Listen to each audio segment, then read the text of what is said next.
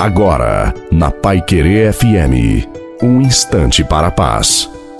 Uma boa noite a você, boa noite também à sua família. Coloque a água para ser abençoada no final da nossa reflexão e que seja mesmo uma noite muito abençoada para todos nós. Passar por momentos de luta é inevitável.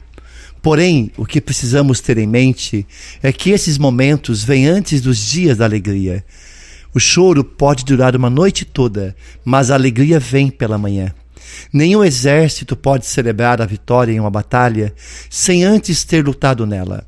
E quando Jesus é a nossa luz no momento da escuridão, existe esperança, consolo, alegria.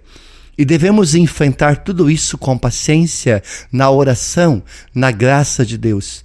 Tudo se torna mais leve, pois é o próprio Senhor quem carrega os nossos fardos quando tudo fica pesado demais. É você que faz a sua vida ser mais bonita, o seu dia ser mais bonito. Não se acomode diante das provações. Você tem muito o que fazer. Faça, seja alegre e faça festa, porque a alegria do Senhor é a sua força.